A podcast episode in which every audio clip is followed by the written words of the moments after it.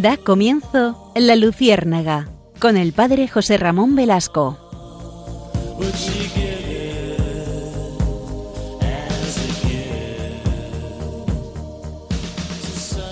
Corría el año de 1327.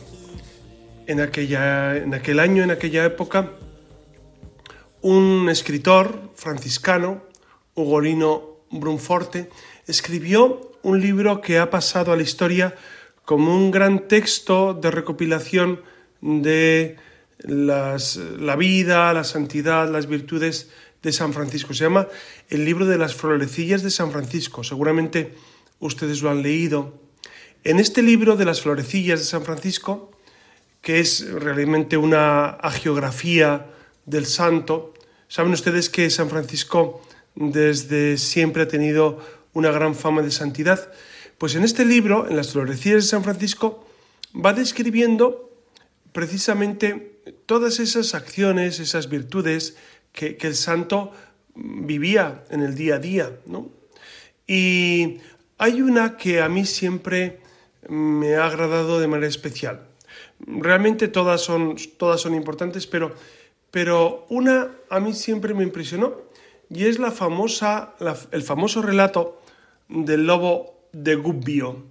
El lobo de Gubbio que ustedes saben que mm, también Rubén Darío pues hizo el, famoso poema del corazón, el, varón que tiene corazón de lis, etcétera, etcétera, eh, un, poema famosísimo sobre este lobo de Gubbio.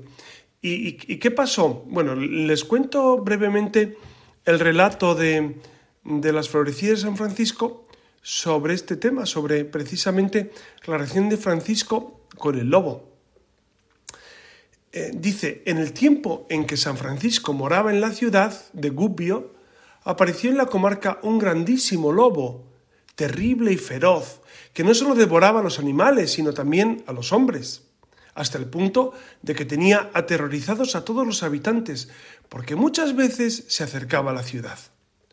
Todos iban armados cuando salían de la ciudad como si fueran a la guerra, y aun así, quien topaba con él, estando solo, no podía defenderse. Era tal el terror que nadie se aventuraba a salir de la ciudad. San Francisco, movido a compasión de la gente del pueblo, quiso salir a enfrentarse con el lobo, desatendiendo los consejos de los habitantes que querían, a todo trance, disuadirle y haciendo la señal de la cruz salió fuera del pueblo con sus compañeros, puesta en Dios toda su confianza. Como los compañeros vacilaran en seguir adelante, San Francisco se encaminó resueltamente hacia el lugar donde estaba el lobo, cuando he aquí que a la vista de muchos de los habitantes que habían seguido en gran número hasta ver este milagro, el lobo avanzó al encuentro de San Francisco con la boca abierta acercándose a él. En ese momento San Francisco le hizo la señal de la cruz, lo llamó así y le dijo, Ven aquí, hermano lobo, yo te mando, de parte de Cristo, que no hagas daño ni a mí ni a nadie. Cosa admirable. Apenas trazó la cruz San Francisco, el terrible lobo cerró la boca, dejó de comer y obedeciendo la orden, se acercó mansamente como un cordero y se echó a los pies de San Francisco. Entonces Francisco le habló en estos términos. Hermano Lobo, tú estás haciendo daño en esta comarca. Has causado grandísimos males, maltratando y matando a las criaturas de Dios sin su permiso. Y no te has contentado con matar y devorar las bestias, sino que has tenido el atrevimiento de dar muerte y causar daño a los hombres, hechos a imagen de Dios. Por todo ello, has merecido la horca como ladrón y homicida malvado. Toda la gente grita y murmura contra ti, y toda la ciudad es tu enemiga. Pero yo quiero, hermano lobo, hacer las paces entre tú y ellos, de manera que tú no les ofendas en el adelante y ellos te perdonen toda ofensa pasada y dejen de perseguirte hombres y perros. Ante estas palabras, el lobo, con el movimiento del cuerpo, de la cola y de las orejas, y bajando la cabeza, manifestaba aceptar y querer cumplir lo que decía San Francisco. Este relato que nos cuenta precisamente este libro de las florecillas de San Francisco es fascinante, es fascinante, porque revela el grandísimo amor de Francisco por Dios, la gran fe, la gran confianza y también el grandísimo amor a las criaturas, en este caso al lobo. Eh, algunos podrían decir, hombre, esto es una fábula, es un modo de hablar. Bueno, yo no sé. Eh, con San Francisco yo me lo creo todo, porque San Francisco eh, es un hombre excepcional. Pero independientemente de la historicidad del relato, para mí es importante ese amor de Francisco, de San Francisco, por las criaturas, por la creación, por los animales, por todo lo que Dios ha hecho y lo ha hecho bien, como dice el Génesis. Dios cuando crea, crea bien.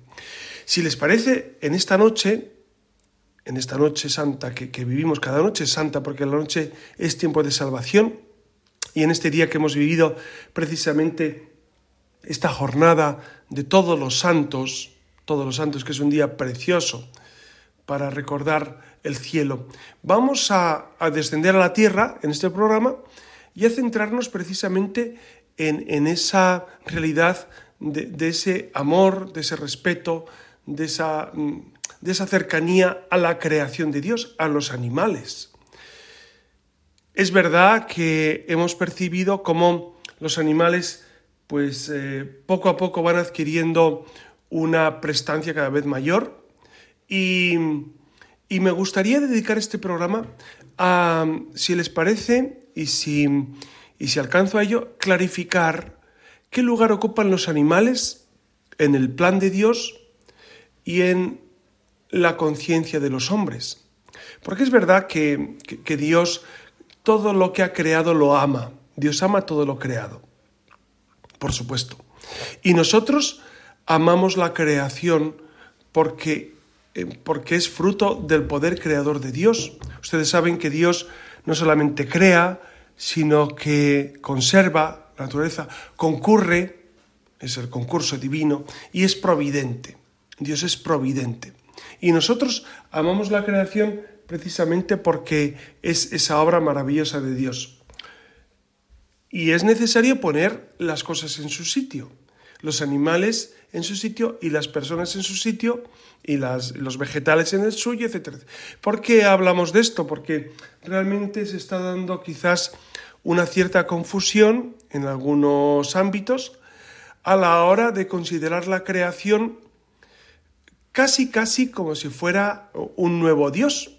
De hecho, la nueva era trata de proponernos eh, pues un neopanteísmo, es decir, Dios es todas las cosas, no está en todas las cosas, sino es todas las cosas.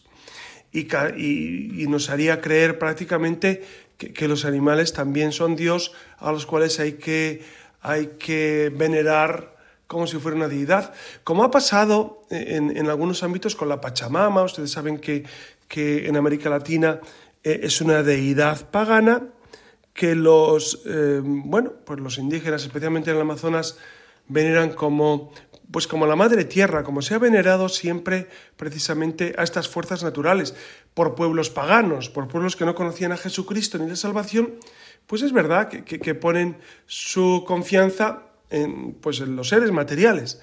Nosotros, gracias a Dios, tenemos a Jesucristo. Jesucristo nos ha dejado claro quién es Dios Padre, quién es Dios Hijo, quién es Dios Espíritu Santo y qué son los animales. ¿no? Es muy importante esto. Por eso, si les parece, eh, en este día en que hemos acabado la jornada de todos los santos y comenzamos este día, precisamente esta jornada de los fieles difuntos, eh, pues eh, volver a la tierra, dejar los fieles difuntos que están en el purgatorio esperando entrar a la visión beatífica y centrarnos en este tema que a mí me resulta apasionante, precisamente el tema de, de los animales, qué lugar ocupan en la creación. Y este aquí que, pues indagando sobre esta cuestión y leyendo y informándome, pues voy descubriendo muchas realidades en torno a, este cuidado de los animales que es profundamente cristiano, por supuesto. Pero, pero, eh, yo sospecho que mm, desde hace unos cuantos años em, em, eh, preservar tanto a los animales por encima de los hombres quizá no sea tan saludable quizá no sea tan saludable. Porque, por supuesto, la Iglesia, no solo con San Francisco, desde Jesucristo y antes, desde toda la creación, desde el relato del Génesis que Dios crea todos los animales y que Noé los introduce precisamente en el arca para salvarlos del diluvio, etcétera, etcétera. Eh, los judíos, los cristianos, eh, el humanismo racionalmente sensato valora profundamente la experiencia de, esa vivencia eh, y, de esa, y de esa relación con los animales. Pero sospecho que desde hace unos años ese interés por ensalzar, por revitalizar la conducta de los animales, incluso por otorgarle derechos, lo cual es sorprendente, sospecho que tenga tintes ideológicos y que no sea tanto por amor a los animales, que, es verdad que, que los respetamos y los queremos, como no, sino por otros términos. ¿no? Entonces, si les parece, vamos a introducirnos en este tema de los derechos de los animales que a mí me parecen, bueno, mm, ya lo veremos como los derechos de los animales es, es absolutamente incoherente, los animales no son sujeto de derechos, como veremos, pero mm, la intención me parece torticera, me parece que, no está de acuerdo con eh, la realidad de lo que Dios ha pensado para nosotros. Es verdad que existe una patología psicológica que se llama petofilia. De pet, pet en inglés es mascota. Pet eh, lo usan los ingleses para el mundo anglosajón para hablar de gatos, eh, perros, etcétera, canarios, pájaros en general, etcétera. La petofilia, eh, que, es un amor a las mascotas, pero exacerbado. Exacerbado. Claro, porque, porque ah, mm, amor, bueno, la palabra amor, eh, como está tan desvirtuada, se usa para todo. Entonces, hoy en día se puede tener amor a las mascotas, lo cual filosóficamente eh, no tiene mucho recorrido, ¿no? Pero es necesario que pongamos las cosas en su justo punto. Independientemente de que usted, que me está escuchando, tenga perro o no tenga perro, tenga gato o no tenga gato, eh, yo soy un gran amante de los animales y, los respeto y, los, y, los, y, para mí son un reflejo de ese amor de Dios, pero sin llegar a, a ese amor que puede desembocar en algo enfermizo. ¿no? Por ejemplo, si notas, si notamos que, que nuestra mascota ha transformado el centro de nuestra vida, y roza la obsesión, es decir, estamos obsesionados con, un animal que, en el fondo es un objeto. Solo hablamos de sujeto cuando hablamos de personas. Eh, las demás realidades son objeto. Las plantas, los minerales y los animales son objeto. Entonces, si uno se obsesiona, quizá eh, entremos ya eh, en, en esa patología que los eh, psicólogos y psiquiatras llaman petofilia. Petofilia. ¿Por qué? Porque hemos desenfocado el centro de nuestra vida, el sentido de nuestra vida, ¿no? Por más que, repito, eh, el, contacto con los animales eh, es, es profundamente satisfactorio profundamente satisfactorio para nosotros. ¿Por qué? Porque son criaturas de Dios, del mismo modo que el contacto con las plantas, el contacto o, la visión de, los paisajes, de las montañas. ¿Por qué es beneficioso?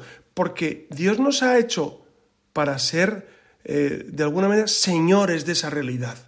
Entonces nos sentimos, de alguna manera, consolados, eh, eh, pacificados por esta realidad, pero hasta ahí, hasta ahí. Cuando nos obsesionamos con algo, entonces empezamos a, mm, variar o a desvariar el sentido de nuestra vida.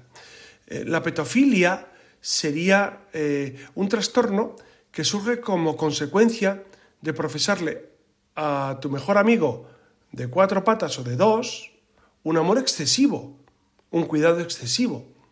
Un problema que comienza cuando los dueños comienzan a personificar a sus mascotas, es decir, a tratarlas como si fueran humanos. Yo he escuchado a algunas personas decir que siempre prefieren la compañía de un perro antes que una persona. Esto me parece tremendo. Me parece tremendo. Y ustedes quizás, eh, o alguno dirá, pues yo estoy en ese grupo. Pues me parece tremendo. Me parece tremendo que ante la persona que es imagen de Dios, estamos hechos, estamos, hemos sido creados a imagen y semejanza de Dios, lo dice el Génesis, que algunos prefieran y piensen que, que, los animales son mejores que las personas. Claro, no nos metemos en el ámbito de la casuística moral, sino como concepto es absolutamente desviado. Es verdad que esta patología de la petofilia, e, ese amor eh, descentrado a los animales, tiende a afectar más a personas que han sufrido una situación traumática o tienen carencias emocionales. Esto es evidente, es evidente. Y, en esta situación, pues a muchas personas la falta de cariño les lleva a, refugiarse eh, en, esa respuesta incondicional que dan las mascotas. Las mascotas, claro, la gran pregunta es, ¿una mascota me puede amar? Ustedes dirán, sí, claro. ¿Una mascota puede ser inteligente? Y alguno dirá, sí, por supuesto. Pues no. Filosóficamente es absolutamente contrario a sentido común. Una mascota ni es inteligente, porque inteligencia significa leer el interior de la realidad, intus leggere, entonces, una mascota no tiene capaz de conceptualizar la realidad. Y una mascota no puede amar. No puede amar, ¿por qué? Porque no tiene voluntad, no tiene un alma, un alma eh, racional y espiritual, que le invite a amar. ¿Amar qué es? Bueno, pues eh, la definición de amor quizá nos podemos... Eh, volver a Jesucristo y decir, nadie tiene más amor que, más amor que quien da la vida. Amar podría ser dar la vida, dar la vida. Una mascota es profundamente interesada con su dueño, ¿no? Una mascota tiene una vida sensitiva, una mascota em, vive eh, interesadamente cerca de su dueño. Entonces, no es altruista, no tiene ni entendimiento ni voluntad. Esto es importante decirlo, aunque algunos de ustedes tengan mascota y estén diciendo, bueno, pero, pero mi mascota es muy lista. Pues sí, claro. Eh, es un modo de expresar una realidad, pero ese listo no tiene contenido eh, filosófico eh, más allá de una percepción, percepción primaria, ¿no? Pero el fondo de la cuestión es que su mascota no es inteligente y no puede amar ninguna mascota.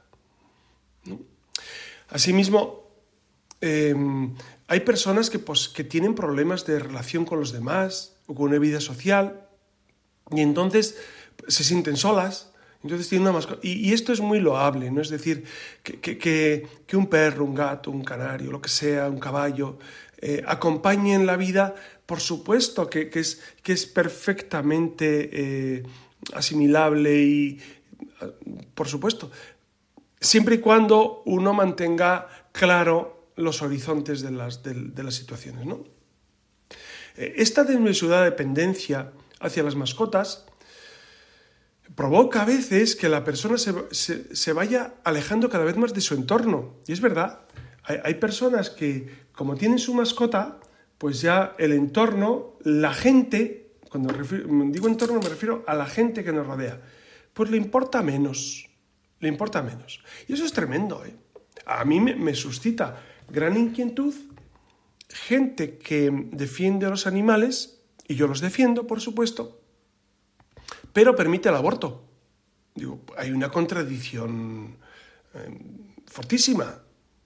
O, o, prefiere estar aislada porque desprecia a la sociedad, tiene una cierta agorafobia, o, una, otras patologías, claro, a mí esto me suscita gran inquietud.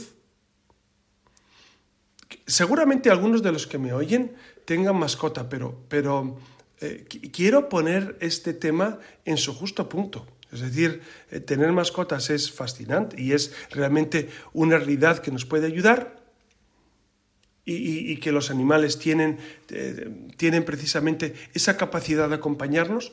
Y otra cosa es la patología, la patología. ¿no? Por eso em, hay algunos detalles que, pueden ayudar a, ayudarnos a identificar cómo sería esta patología de, Porque es una patología, ¿eh? La petofilia, es decir, amar a los animales por encima de todo, es una patología. Es decir, eh, debe ser curado. Debe ser curado. Por ejemplo, ¿cuáles son los signos que, mm, que definirían esta patología? Un detalle podría ser cuando hay personas con un poder adquisitivo bajo, pero gastan cantidades desorbitadas en un perro o en un gato. ¿Por qué? Porque están obsesionados con él. ¿No? Porque incluso se privan las personas de, sus necesidades por apoyar, por curar, por tratar a los animales. En estos casos, la persona que padece esta petofilia, e, e, esta realidad, eh, gasta cientos de miles de euros eh, en cosas que, ya no solo, son la, no solo son la salud del animal, sino en lujos, en accesorios, en, eh, en cosas que son absolutamente superficiales. Entonces, aquí hay un tema de, de, una desviación, desviación de la afectividad. Otro signo que denota esta petofilia, e, este amor desordenado a los animales, es que uno se aísla del resto de, su entorno. Y, la persona con este trastorno solo obtiene satisfacción al relacionarse con animales. Es verdad, repito lo que he dicho antes, que hay muchas personas que están muy solas y que, que en el fondo su perro o, en general su mascota les aporta esa compañía y eso es verdad. Y, eso es loable, eso es, eso es, eso es de alabar precisamente pues tener un animal que, de, compañía, son de compañía, pero hasta ahí, hasta ahí. No, podemos poner los animales por encima de las personas, ¿no? Es verdad que, esos afectos tienen que ser bien encauzados, ¿no? Es decir, toda la afectividad tiene que ser ordenada por la, por la recta razón, la, razón iluminada por la fe. Entonces, por supuesto que, tenemos animales a nuestro alrededor y que, que les, guardamos un gran cariño, por supuesto. Nunca por encima de las personas.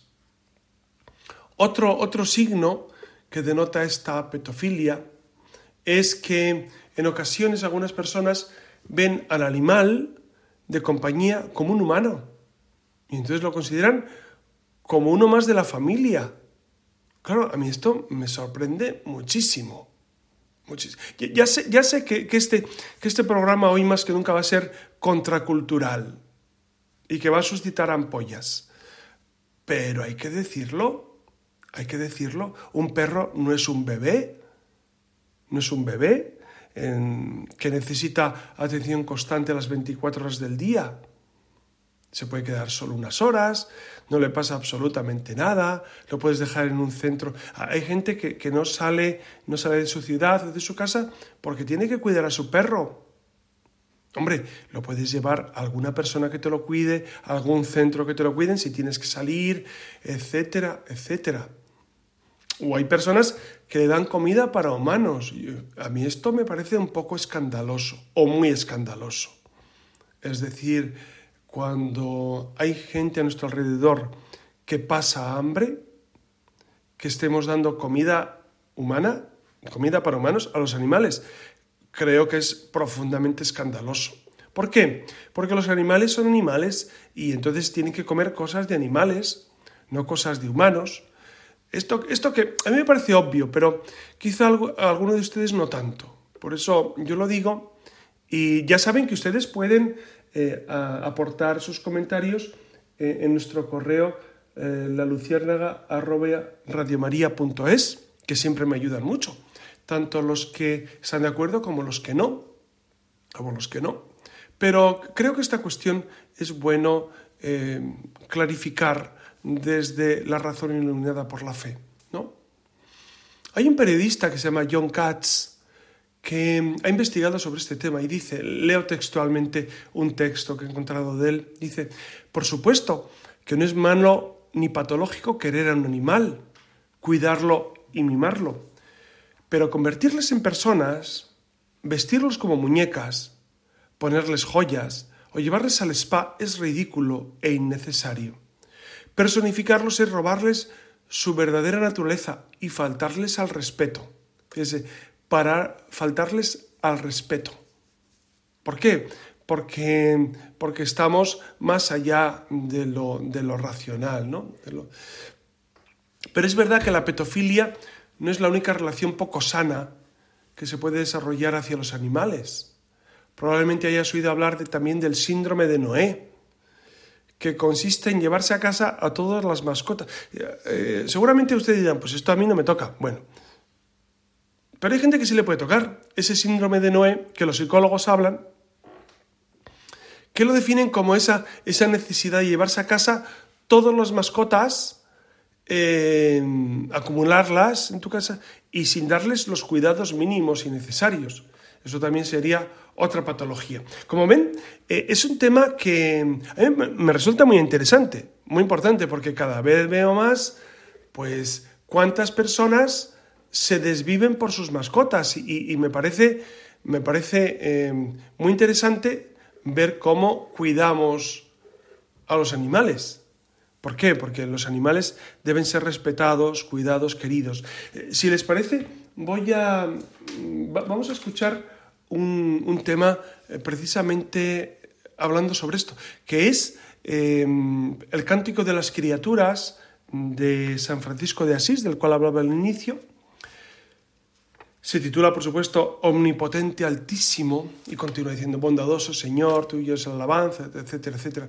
Lo canta Ana Moya, que es, eh, yo no sé si sigue cantando, pero, pero es una chica de Madrid que cantaba pues en, el año 2000 yo, yo conocí sus, sus, eh, sus, canciones, me parecieron muy interesantes. Y esta en concreto me parece que nos puede eh, pues poner en su sitio, ¿no?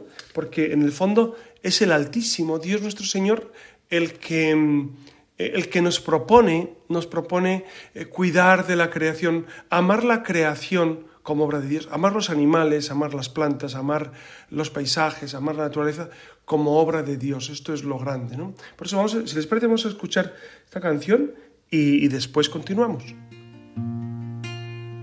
Omnipotente, altísimo, bondadoso Señor, tuya es la alabanza, la gloria y el honor. Tan solo tú eres digno de toda y nunca es digno el hombre de hacer de ti mención. Loado seas mi Señor por toda criatura, por el hermano sol. Loado seas mi Señor por la hermana tierra las flores de color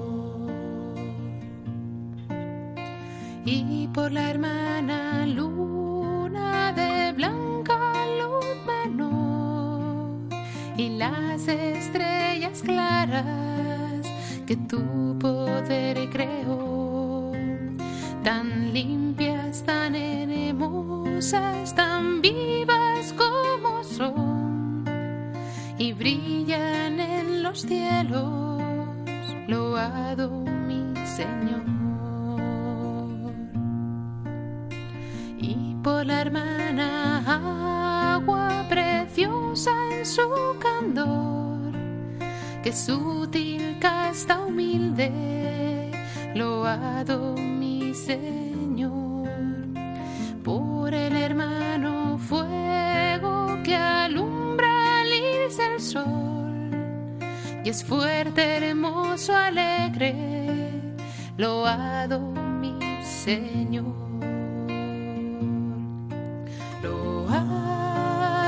Seas mi Señor por toda criatura por el hermano sol. Loado seas mi Señor, por la hermana tierra, las flores de color. Y por la hermana tierra que es toda bendición, la hermana madre tierra que da en toda ocasión. Las hierbas y los frutos y flores de color. Y nos sustenta y rige loado mi Señor y por los que perdonan y aguantan por tu amor los males corporales y la tribulación. Felices los que sufren en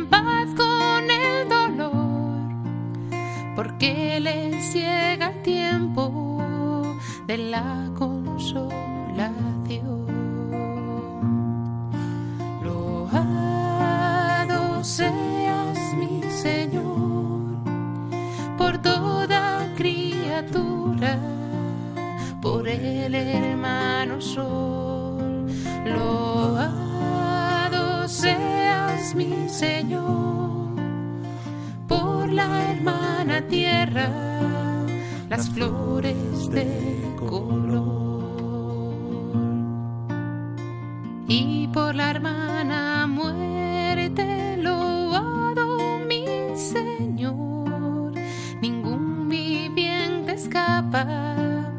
de su persecución. Ay, si en pecado grave sorprende al pecador, dichosos los que cumplen la voluntad de Dios. No probarán la muerte de la servidle con y humilde corazón. Agradeced sus dones, cantad su creación. Las criaturas todas, loada mi Señor. Loado seas mi Señor toda criatura, por el hermano sol. Loado seas mi Señor, por la hermana tierra. Y continuamos con nuestro programa. Saben ustedes que, que pueden escribir lo que ustedes quieran. Eh, quiero pues traer a colación. Eh, saben que, que, leo los mails que me mandan. Y Elizabeth Gomis, que, pues es de las que me escuchan, no sé quién es en concreto, pero, pero es bueno saberlo. Y, y, le agradezco mucho pues, su mensaje. Y, también Javier Lago, precisamente que comenta eh, el último programa eh, sobre que tuvimos pues sobre cuestiones de la actualidad, de lo que estamos viviendo, etcétera, etcétera, de, de, los, de los, poderosos que nos gobiernan y ya está. Eh, eh, tenía que decir que Elizabeth Gomis mm, me pedía que, tratemos en algún momento el tema de, de Ucrania y de Rusia. No dejo de dar revueltas a, la cuestión.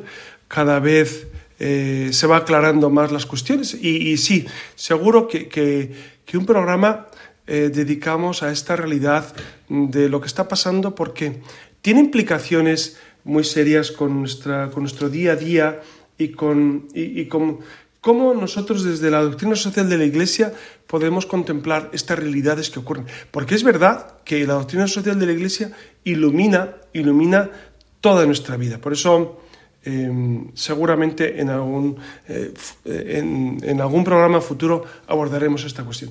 Pero si les parece, volvemos a nuestro tema, que es el tema de los así llamados derechos de los animales, que es una cuestión que a mí no deja de sorprenderme. ¿no? Ustedes saben que ahora en España, em, pues de nuevo, e, esa diarrea, diarrea legislativa que tiene nuestro gobierno, pues quiere eh, de nuevo proponer, ah, ya, han propuesto la ley trans, la ley de solo sí es sí, eh, la ampliación del aborto, etcétera, la, eutanasia, por supuesto, etcétera, y ahora eh, están pendientes también y, quieren pues cada vez fomentar más esos derechos de los animales, lo cual es absurdo.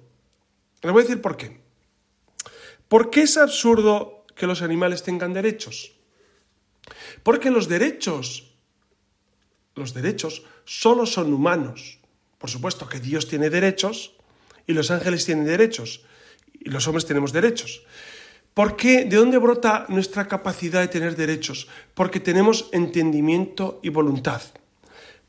En el fondo, porque, porque somos individuos de cuerpo y alma. Entonces, el hecho de tener un alma espiritual, de ahí emanan nuestros derechos.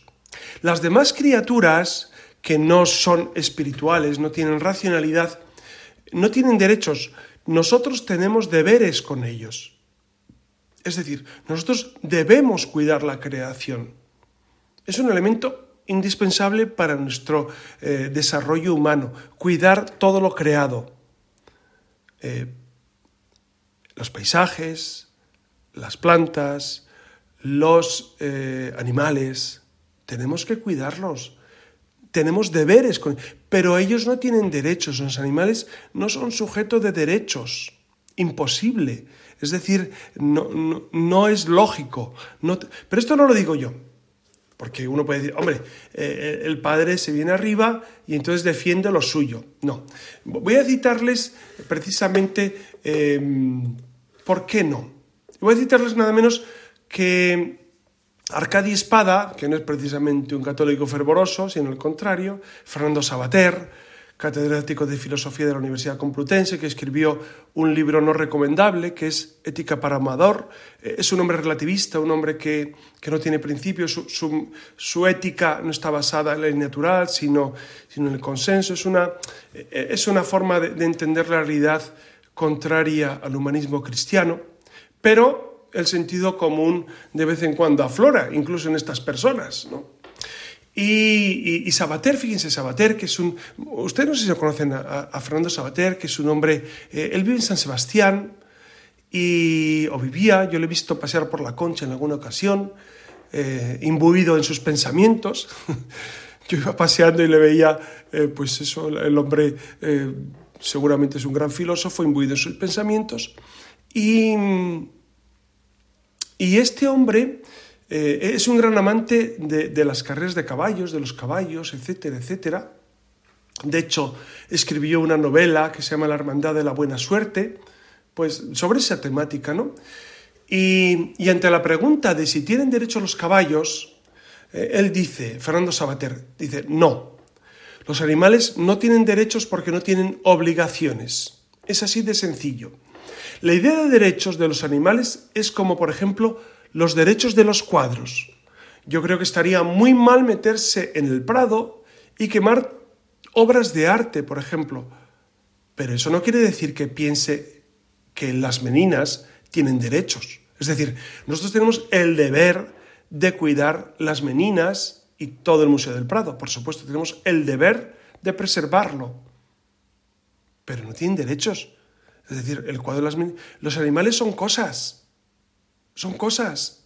Perdóneme que sea tan, claro y tan contundente, pero es que si no, no acabamos de entender que los animales no pueden considerarse al nivel de las personas. Es verdad que Greenpeace, Greenpeace en los años 80, 90 tenía un cartel que, yo vi en alguna ocasión que a mí me dejaba, em, em, pues, em, digamos, iba a decir impresionado, no, no, me dejaba muy triste, porque ponía en un círculo eh, todo tipo de animales, monos, ballenas, eh, pájaros, perros, un hombre, luego un, delfín, no sé qué. O sea, el hombre al nivel de los animales. Eh, esto, esto es absolutamente contrario al concepto que Dios tiene de creación y que el hombre tiene de creación. Es decir, no podemos ni poner al mismo nivel animales y personas. Hay un filósofo australiano que se llama Peter Singer, que es el gran ideólogo del proyecto Gran Simio. El proyecto Gran Simio es un deseo que ya es de, la primera década del año 2000, ¿no? En 2008 él, publica su, su, bestseller sobre este, sobre este tema.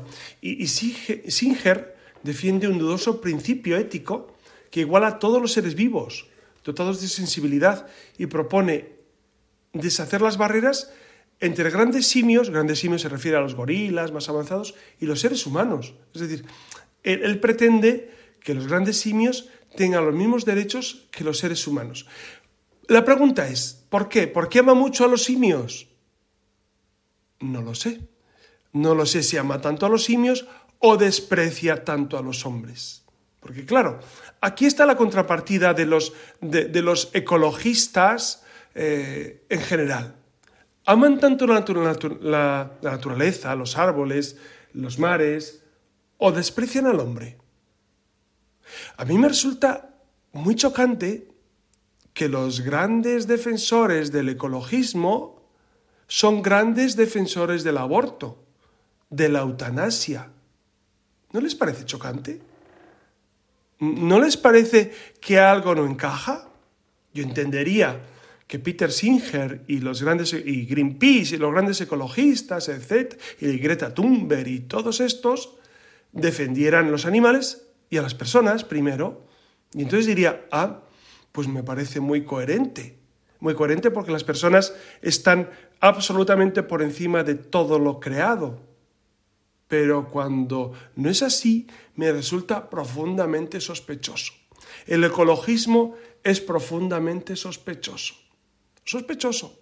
Eh, no me voy a meter ahora en, dilucidar hasta qué punto nos están engañando con el cambio climático, etcétera, etcétera. No, no, no si hay cambio, sino qué produce el cambio. Eso es un tema interesantísimo. ¿Es antropogénico? Es decir, ¿el hombre está en el origen de ese cambio climático?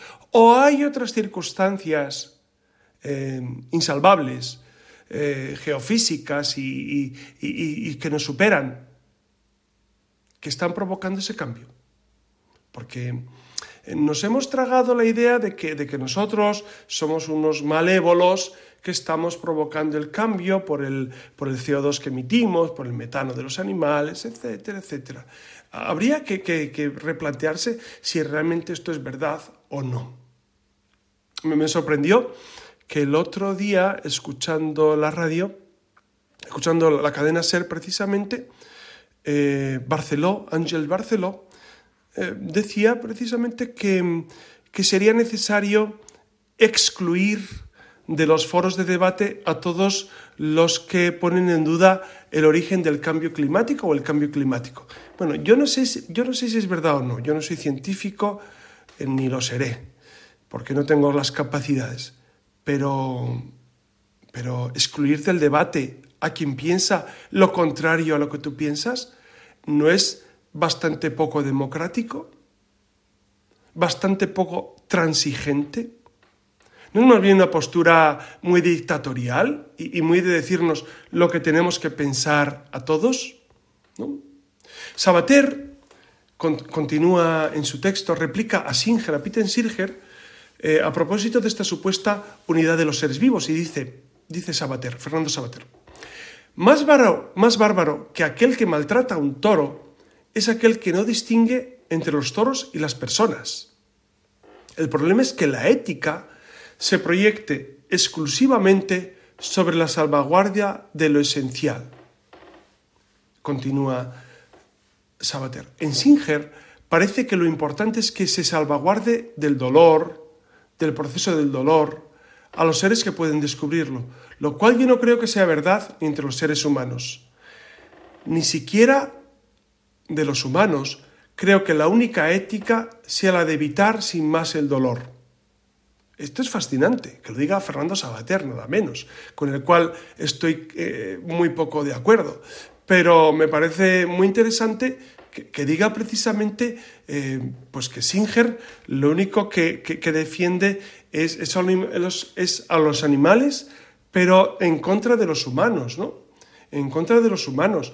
Y que, y que los humanos habría que darles sentido, sentido a la vida, sentido a la muerte, sentido al dolor más que luchar por derechos de los animales, luchemos para que los hombres den sentido al dolor, estén acompañados en su dolor.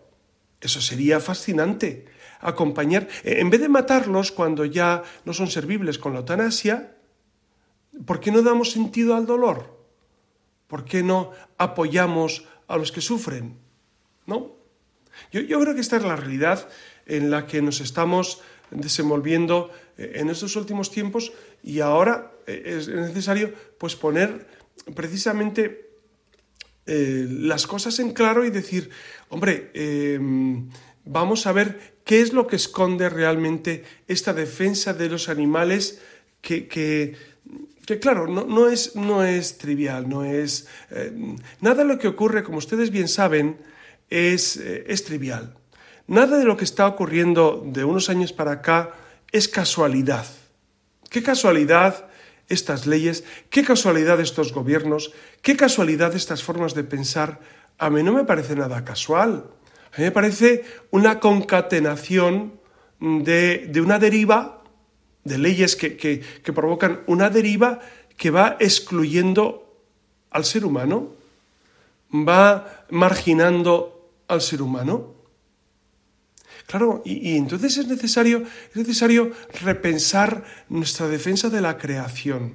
Nosotros, fíjense, si alguien ha sido amante de lo creado, no solamente los cristianos, los judíos, no olvidemos el Génesis, pero, pero no solamente el Génesis, el libro de la sabiduría, el libro de los salmos, el libro de Daniel, cuánta, cuánta escritura sagrada eh, son loas a la creación. ¿Cuántos textos? Por supuesto, el Nuevo Testamento está plagado de esta realidad, ¿no? Jesucristo que admira la naturaleza como, como obra de Dios.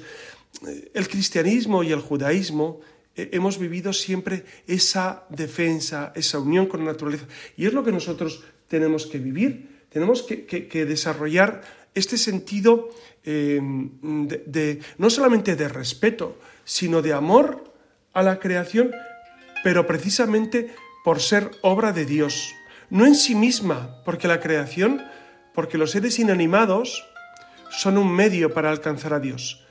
Los minerales, los vegetales y los animales, Dios los puso para que nosotros los organizáramos, para que nosotros dominara. El Génesis dice, dominad, para que nosotros domináramos la creación.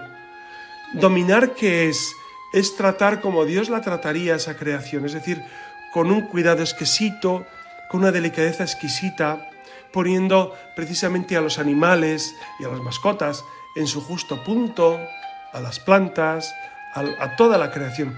Por eso yo les invito en esta noche y, creo que es un buen momento para renovar nuestro amor a Dios que ha hecho grandes maravillas, a Dios que ha creado una que ha hecho una creación tan armoniosa, tan primorosa. Pero es verdad que nosotros tenemos que vivirlo desde el plan de Dios, no desde el pensamiento humano, no desde nuestro pequeño modo de ver la realidad. Por eso les invito a retomar esta realidad, a amar la creación desde el Creador, Dios Creador que nos ha dado la creación para que nosotros a través de ella nos acerquemos a, Dios nuestro Señor. Pues nada más, concluimos aquí nuestro programa y les doy mi bendición en el nombre del Padre y del Hijo y del Espíritu Santo. Amén. Que tengan buena noche.